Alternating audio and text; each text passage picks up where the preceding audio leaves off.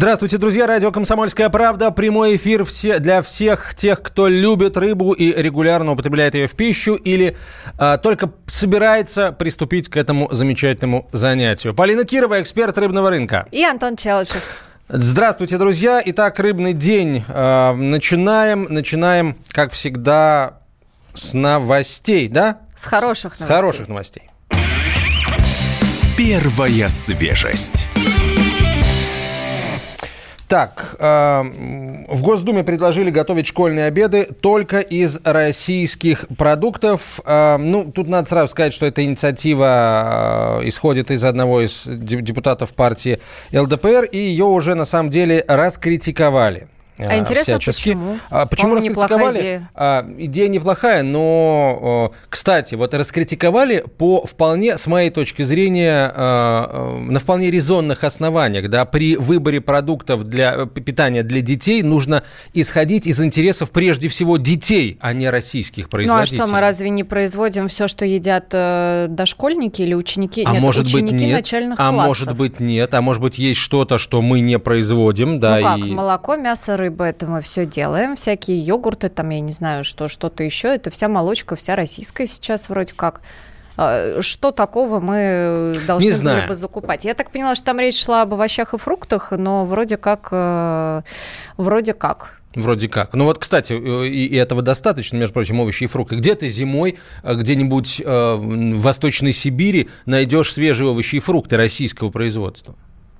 Ну, где-то свежие, находят. Свежие овощи и фрукты российского производства. Где-то же их выращивают и находят. Ну, я верю в нашего в таких количествах, и которые позволили фермера. бы накормить всех школьников, ну нет, верить-то можно сколько угодно. А я верю в, в то, что Земля вращается вокруг Солнца э, и еще и вокруг своей Слушай, оси. Ну, и на смену обед, времен на года, обед, к сожалению, на, никто не ученикам отменял. начальных, начальных классов, я правда не помню, это в моей жизни было все-таки достаточно давно, но я не припоминаю, чтобы там давали какой-нибудь салат из свежих овощей. Обычно это суп дают, и дают, какая-то сейчас вот... дают. Да? У меня ребенок ходит в детский сад, А-а-а. обычный московский детский сад дают, да, свежие овощи, свежие фрукты дают, представляешь? Представляешь, Полина?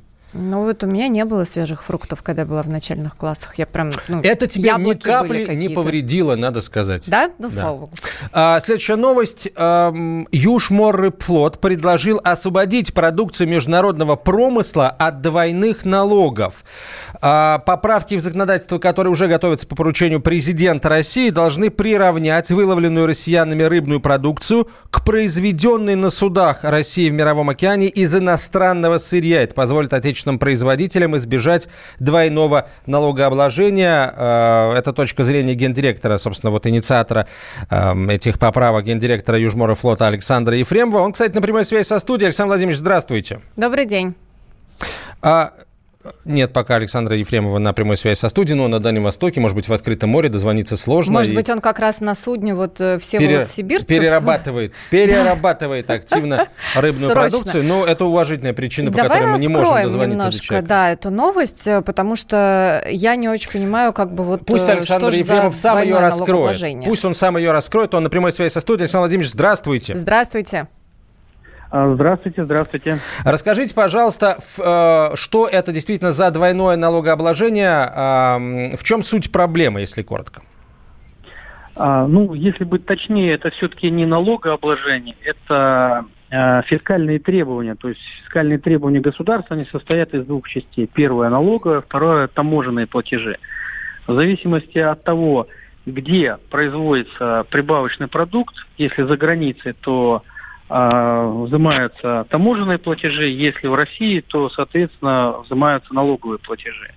И вот у нас получилась ситуация при реализации проекта в Мировом океане, то есть как бы в нейтральных водах, которые не являются из-за границы и в то же время не являются российской территорией, на российском судне под российским флагом произведенная продукция э, по результату реализованного проекта попадает под двойное фискальное обложение. И налоги с российского производства, и таможенные платежи при ввозе на российскую территорию.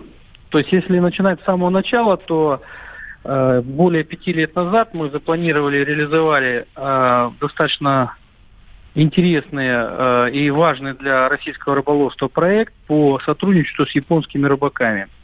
Особенность заключается в том, что японские рыбаки достаточно серьезно субсидируются японским правительством.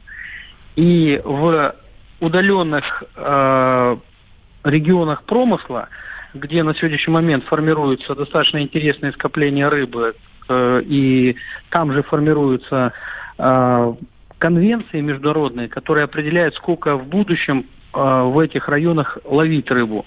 Кооперация позволяет нам объединить усилия, то есть субсидированные рыбаки Японии ловят эту рыбу в зонах международных конвенций, а наша компания и российские рыбаки, пользуясь своим, э, не побоюсь этого слова, технологическим преимуществом, глубоко перерабатывают эту рыбу непосредственно за тысячу миль от э, российских вообще каких-либо берегов и поставляют ее на российский берег. Вот такой проект был реализован э, впервые, и, как все, что делается впервые, столкнулся с многочисленными административными барьерами, которые у нас э, формируются на границе при поступлении, э, скажем так, э, рыбопродукции в Россию и вообще, в принципе, товаров. А учитывая то, что этот товар не шел из-за границы, а шел, скажем так, с нейтральной зоны, а произведен был на российском судне, вот эта вот путаница привела к тому, что э, таможенные органы начали трактовать этот вопрос крайне негативно, вплоть до уголовных дел. И вот мы уже четыре года в этом очевидном с точки зрения и экономики, и с точки зрения интересов государства вопросе пытаемся разобраться с таможенными органами, но не получается. У нас вот неоднократно вмешивался в этот вопрос э, полпред э, президента в Дальневосточном федеральном округе, потом уже э, дважды, трижды э, этот вопрос рассматривался на правительственном уровне, на уровне администрации президента. И вот, э, наконец, уже очередной раз к этому вопросу обратился президент и потребовал решить этот вопрос уже окончательно. А если э, это решение будет принято, если вы перестанете платить э, пошлины за вот э, подъем этого сырья на, на борт российского судна, судна под российским флагом, а как это отразится на стоимости продукции, учитывая то, что это продукция для внутреннего рынка? А вы знаете, э, ситуация еще драматичнее. То есть э, этот проект просто на сегодняшний момент приостановлен. То есть ни один из рыбаков России в этот э, перспективный район промысла просто не идет. В силу того, что квоты, которые там выделяются на основании международной конвенции, они на сегодняшний момент а, распределены на основе статистики без учета этой рыбопродукции, потому что в России ее признали иностранным товаром. Вот в чем парадокс ситуации. То есть получается, а, преодолевая административные барьеры при ввозе на российскую территорию российской же продукции, а, мы, э, по сути, пришли к выводу в результате длительных-длительных юридических разборок, что продукция, она не российская, а иностранная. Хотя с нее, как с, произведенной на российском судне, были, скажем так, при производстве уплачены российские налоги, и это привело в конечном итоге к тому, что мы и статистику потеряли, которая формировала э, наши основания для закрепления национальных квот в этом районе. То есть ситуация, скажем так, настолько запутана, что мы уже 4 года в ней не можем разобраться. И, по сути, вот из этого перспективного района вообще рыба в Российскую Федерацию доставляться не будет. Вот самая большая проблема. То есть не вопрос даже цены. Просто ее на российском рынке не будет. Но Какую если этот барьер продукцию... будет снят, то, а... наверное, будет? А, вы знаете, там с барьером тоже ситуация, она не такая очевидная, как кажется на первый взгляд. То есть, по большому счету, на сегодняшний момент принято решение а, действительно прошлым а, поручением президента, выполнение прошлого поручения президента привело к тому, что пошлин снять, сняли. Но речь идет о том периоде, пока выясняли все эти э, юридические нюансы и снимали эти административные барьеры, в том числе через э, таможенный союз обнуляли, скажем так, пошлины на эту продукцию, ее в любом случае признали иностранной. Соответственно, все оформление за последние три года посчитали незаконным перемещением, и сейчас эти огромные штрафы, э, скажем так, э, начисляют именно непосредственно на тех рыбаков, которые реализовали этот перспективный для России проект, и по сути их выставляют э, крайними в этой ситуации и наказывают за проявленную инициативу, э, которая формировала не только скажем так, достаточно перспективный э, э, объект промысла в мировом океане, да, ну и обеспечивала продовольственную безопасность страны. А сколько предприятий вообще участвовало в такой переработке глубокой? А, Предприятие одно, Доброфлот, это вот наша компания Доброфлот, но все другие предприятия, видя, скажем так, сложившуюся ситуацию, вот уже 4 года за ней наблюдают и понимают, что э, подступаться к этому объекту и к этому району промысла до тех пор, пока решится ситуация конкретно с нами, то есть ситуация достаточно громкая, на слуху, ну, достаточно опасно. Поэтому все смотрят, как это разрешится в, ком- применительно компании Доброфлот.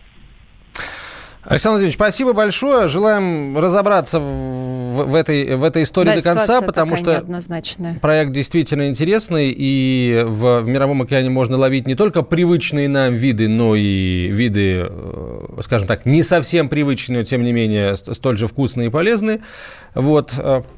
Так что будем следить за ситуацией. А, Александр Ефремов был на прямой связи, гендиректор Юшмор э, рыб, рыбфлота. Мы продолжим через несколько минут, друзья, после короткой рекламы выпуска новостей. Вы удивитесь, но мы будем говорить об Украине. Самара 98,2. Ростов-на-Дону. Иркутск 89,8. 91,5. Владивосток 94. Калининград 107,2. Я влюблен в тебя, Россия. Казань 98,0. Нижний Новгород 92 и 8. Санкт-Петербург. Волгоград. Москва. 97 и 2. Радио «Комсомольская правда». Слушает вся страна.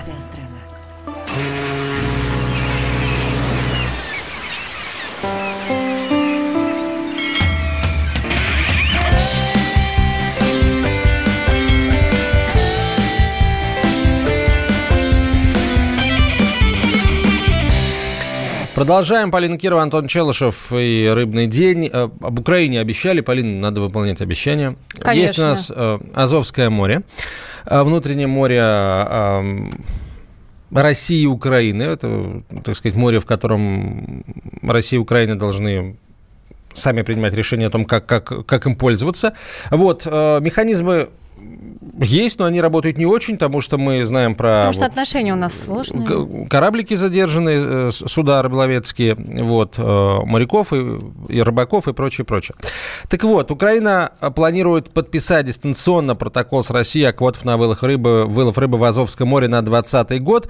А как это происходило до этого? Мы встречались то на российской, то на украинской территории, подписывали этот протокол после известных событий на Украине.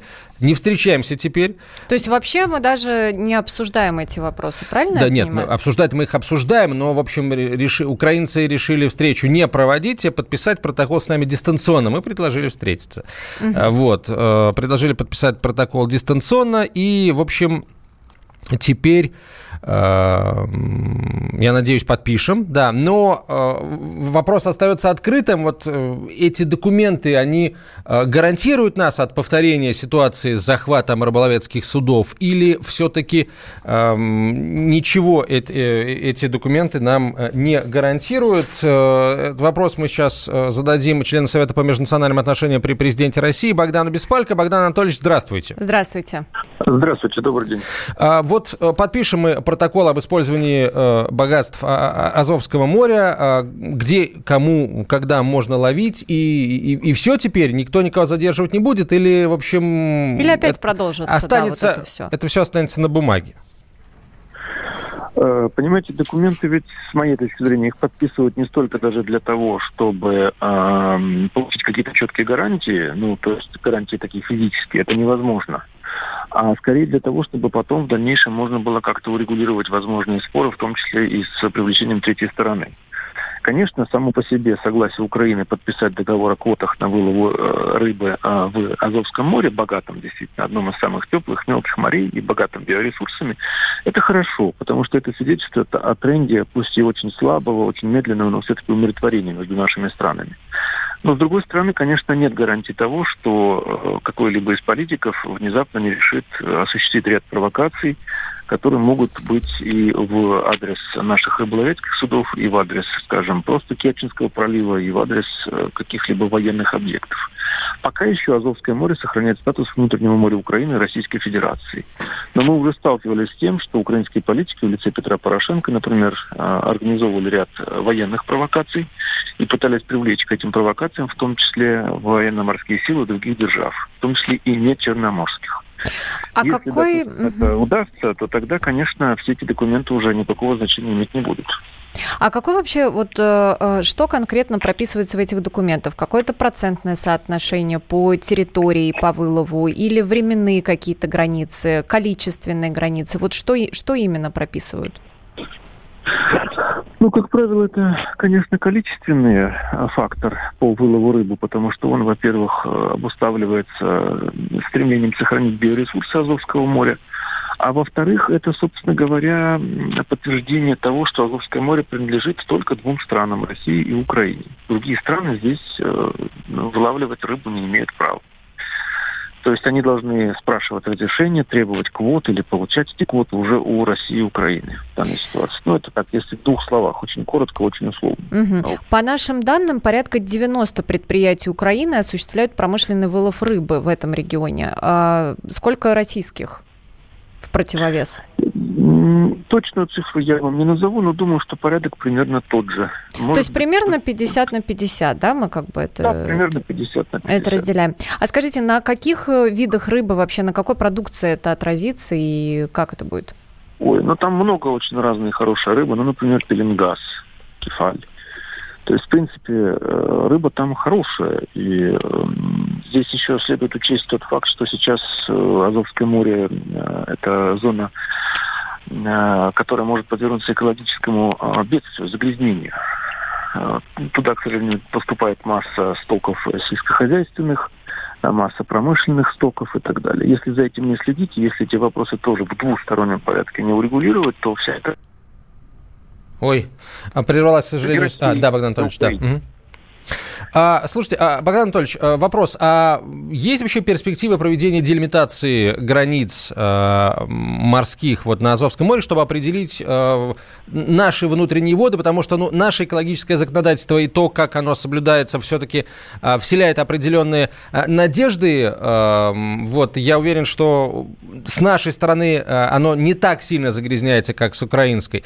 Может быть, нам просто разделить акваторию и э, наши воды останутся чистыми? Понятно, что там диффузные явления, перемешивание и Ну, так далее. Я понял ваш Да. вопрос, да, я понял ваш вопрос. А, Да, действительно, с украинской стороны море загрязняется сильнее, потому что Мариуполь это был крупный промышленный центр, сейчас, конечно, в меньшей степени, но он был весьма крупным именно загрязнителем Азовского моря. А, Что касается а, э, делимитации, прости господи, ну, установления границ, вот. Я думаю, что сейчас это маловероятно и маловозможно в силу того, что Украина не признает российский статус Крыма. А мы, естественно, отказываться от российского статуса своей территории не будем. И в этом а, случае нам очень сложно будет регулировать вопрос морских границ.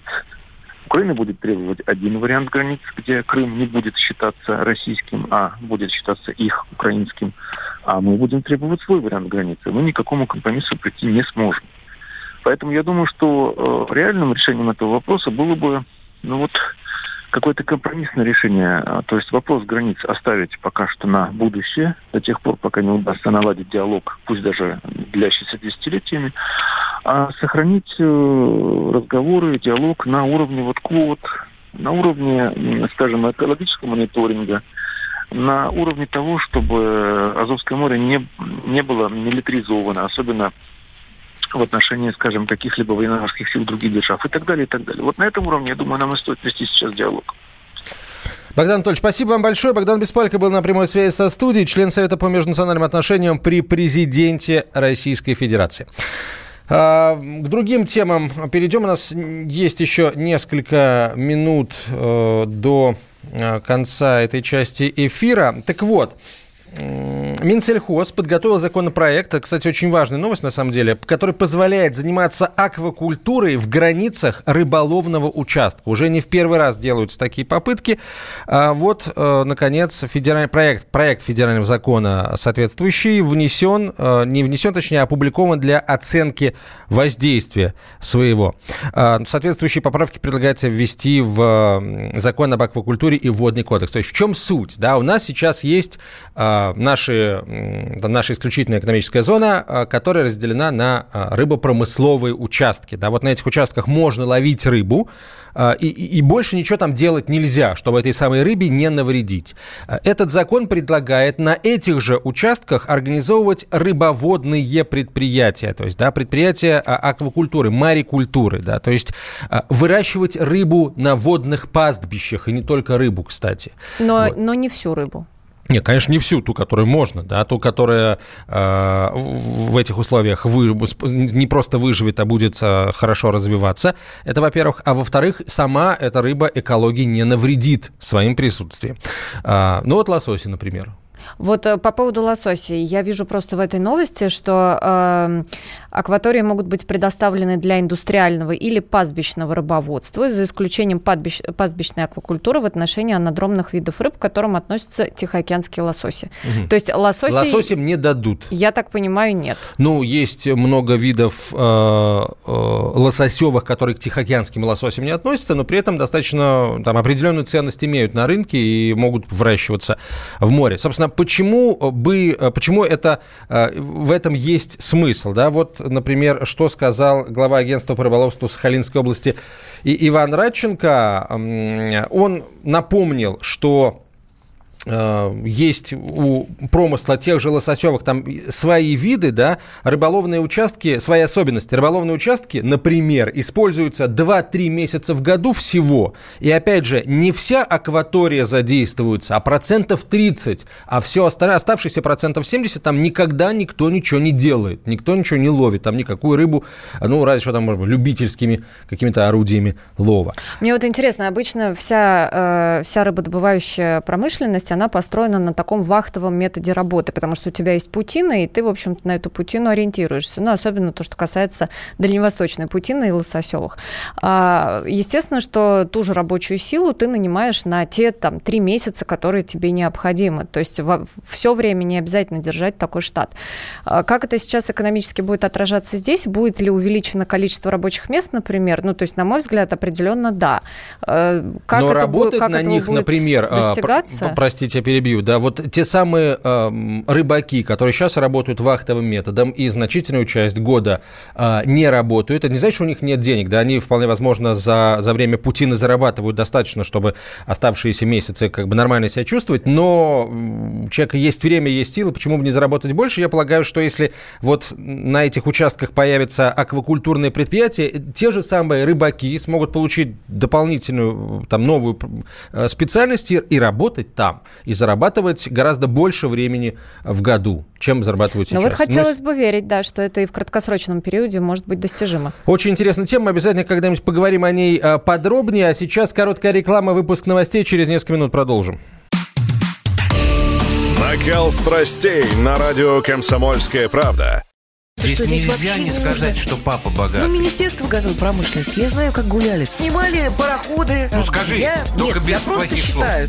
Если у нас такая история, что даже безобидное детское песенное шоу вкладывает кирпичик в создание революционной ситуации, ну все Взяли встало в один и- ряд вот с и этим плюнули просто в лицо. Совершенно. Андрей и Юлия Норкины. По будням в 9 вечера в программе «Простыми словами». Хорошо, будем иметь это в виду.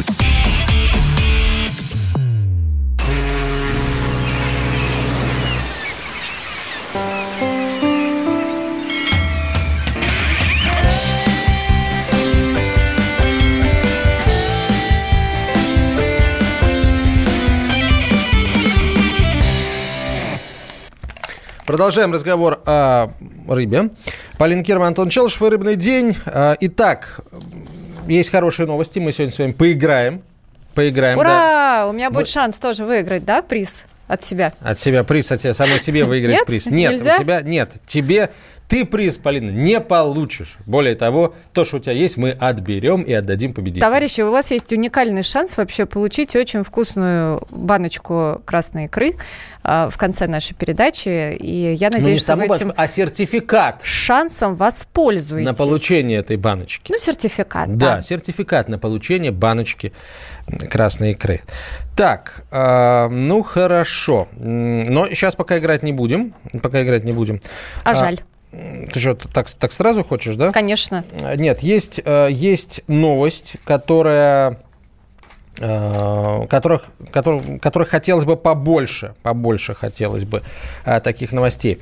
А, жителям Подмосковья а, рассказали, как правильно выбирать рыбу. Мы с Полиной эту новость прочитали и э, сами кое-что для себя э, в этом деле почерпнули. Полина, рассказывай. Да, ну, во-первых, есть несколько видов э, заморозки рыбы. Это охлажденная рыба, живая рыба, ну, естественно, не замороженная.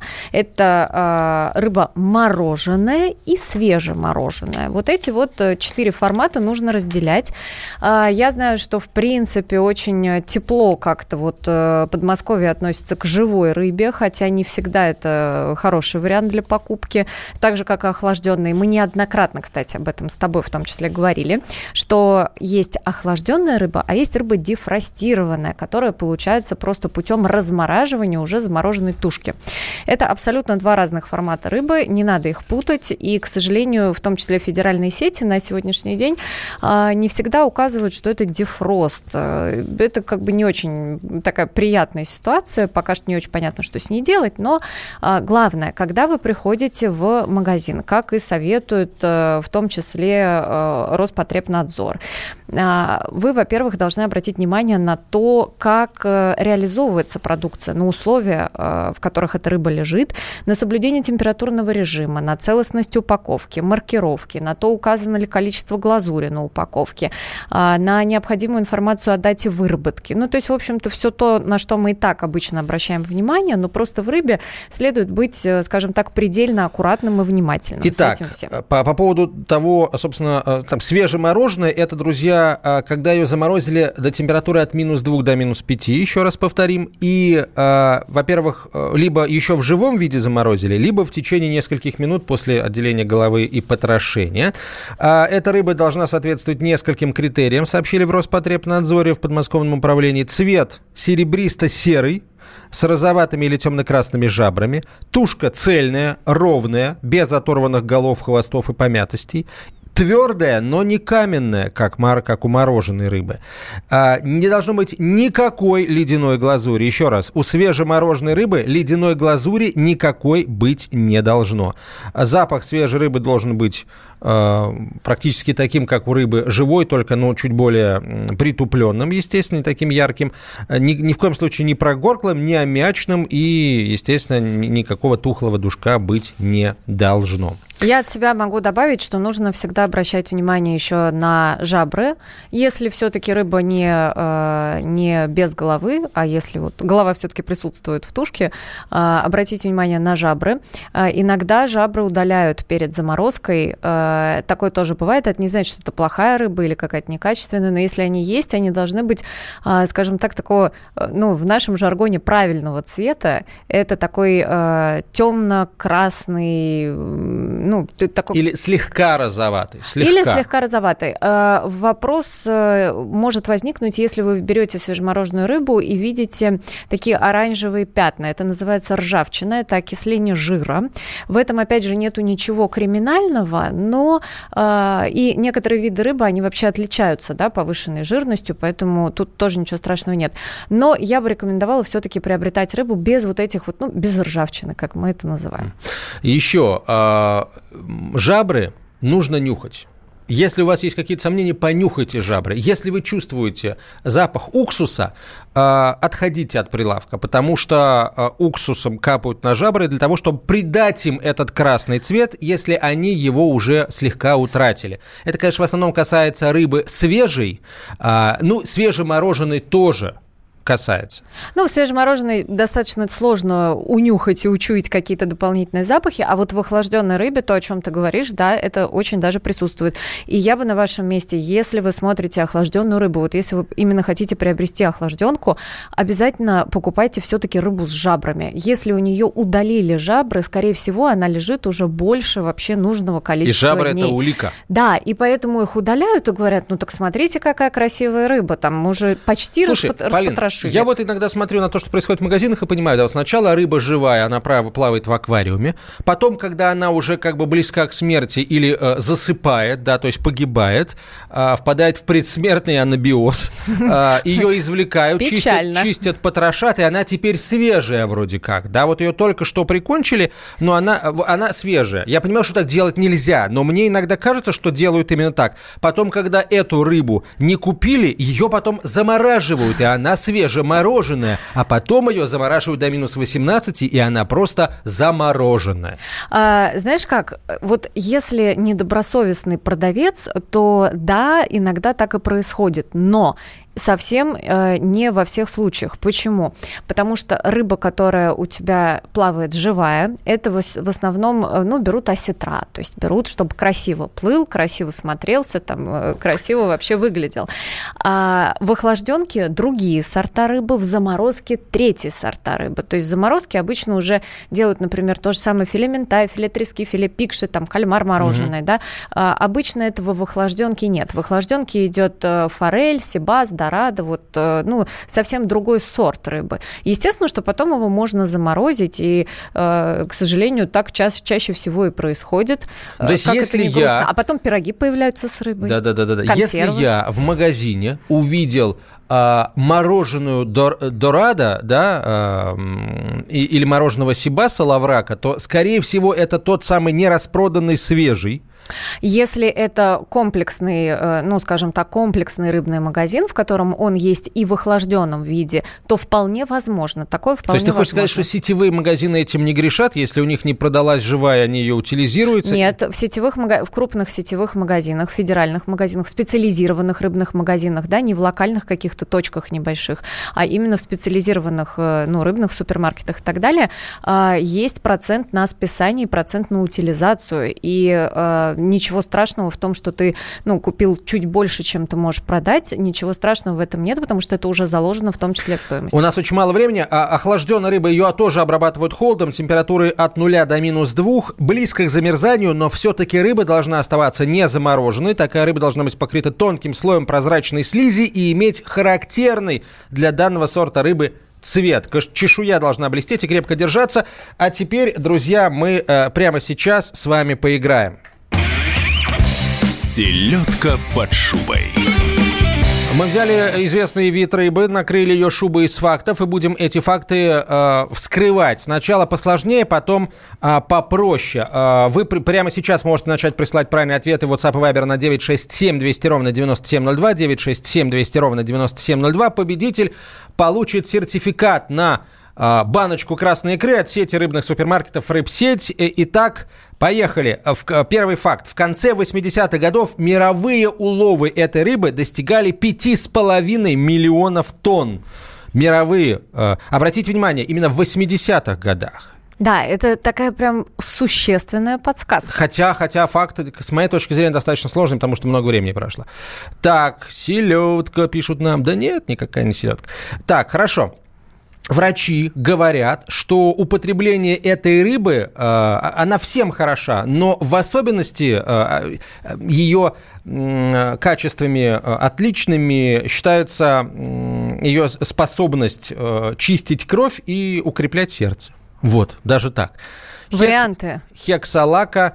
А, Нет, Нет. все не то, все не туда, совсем, совсем не туда. Думаем, думаем, что было в 80-х годах? Так много, так много вот этой рыбы было. В конце 80-х годов. конце 80-х годов, да. Ментай. Ментай. Ментай не то. А у нас пришел ответ, но он неправильный. Нам нужен правильный ответ. Он неправильный. Это ответ, Полин, согласись, это неправильный ответ. Просто неправильный ответ. А, так, пеленгаз, ну, тоже совсем не туда. А, Пам-пам-пам. Вылов этой рыбы был запрещен около 25 лет. Пришел еще один ответ, но он не полный. Он не полный, мы тоже не будем его зачитывать. Мойва, а осетр, Осетр конечно, нет, нет. пеленгаз, но ага, 5,5 миллионов тонн осетра в 80-м году. Ага, сейчас, конечно. Ледяная нет. Ледяная. Мойва А, нет. Жареная. Хорошо. А, а вот следующий факт я его называть не буду, потому что это и есть, по сути, правильный ответ. Я, мы просто ждем а, прости пома, а, прощу пома, а, но это тоже неправильно. Это путасу, а, нет карп, нет. А, мне нужен полный ответ, друзья. Этого полного ответа Морской я нет? не вижу, не вижу, не вижу, не вижу. Ну хорошо, если совсем полного ответа нет, то давай в- засчитаем какой-нибудь не совсем полный ответ. А, Давай. Нет, не, не будем мы засчитывать. Мы его не будем засчитывать. Друзья, правильный ответ на этот вопрос – дальневосточная сардина в скобках Иваси. Такой ответ не прислал никто, поэтому приз мы а, оставляем в нашем фонде и разыграем его в одном из Следующий следующих раз. выпусков нашей Да. программы. Вопросы будут другими, конечно.